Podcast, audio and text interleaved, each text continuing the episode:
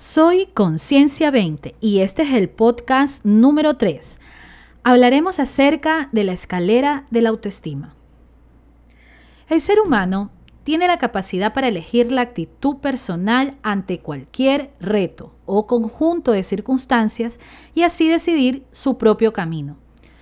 Dentro de este marco, la autoestima es la base y centro de desarrollo humano. Es el marco referencial desde el cual el individuo se proyecta hacia los demás. La mirada integral de la autoestima nos invita a definir al ser biopsicosocial. Pero ¿qué es el ser biopsicosocial? Es el yo integral, es decir, la reunión de todas las partes, lo que es y lo que se tiene.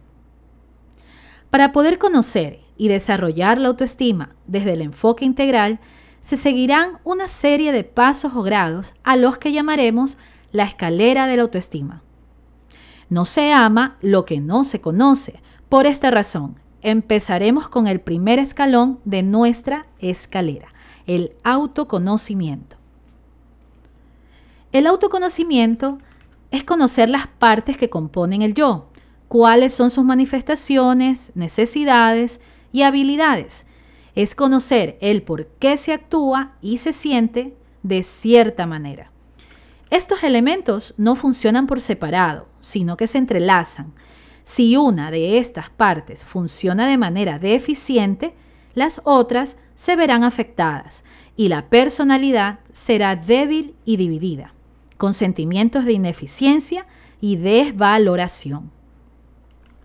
El segundo escalón es el autoconcepto que se refiere a las creencias acerca de sí mismo y que se manifiestan en la conducta. Por ejemplo, si alguien se cree tonto, actuará como tonto. Si alguien se cree inteligente, actuará como tal.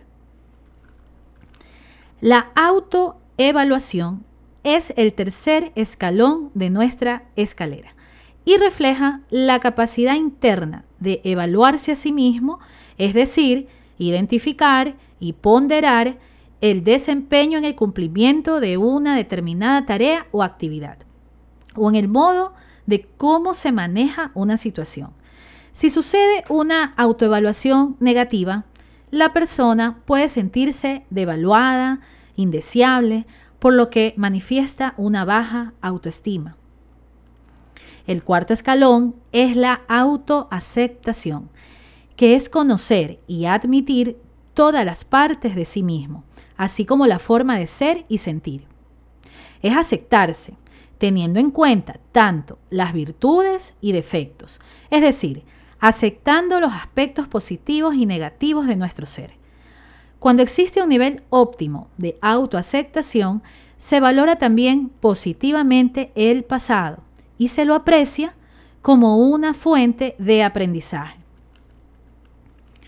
El quinto escalón corresponde al autorrespeto. Este autorrespeto es expresar y manejar en forma convincente sentimientos y emociones sin hacerse daño ni culparse. Significa valorar mi propia existencia. Cuando me valoro a mí mismo, también tendré respeto hacia quienes me rodean y hacia la vida. Soy capaz de darme espacio a mí mismo y a los demás. El autorrespeto es el entendimiento de ese ser que actúa por nosotros inconscientemente, pero que somos nosotros mismos. Por esta razón, para respetarnos, debemos conocernos muy bien a nivel interior. Bueno, hemos llegado al sexto escalón, que corresponde a la autoestima. La autoestima es la síntesis de todos los escalones anteriores.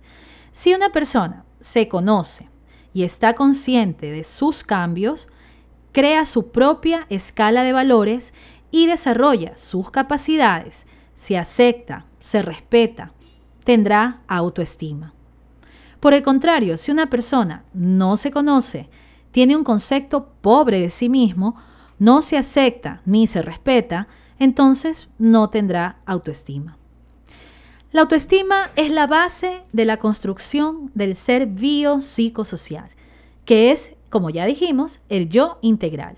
Es decir, la reunión de todas las partes, el yo psíquico, el yo físico y el yo social, y también lo que es y lo que se tiene.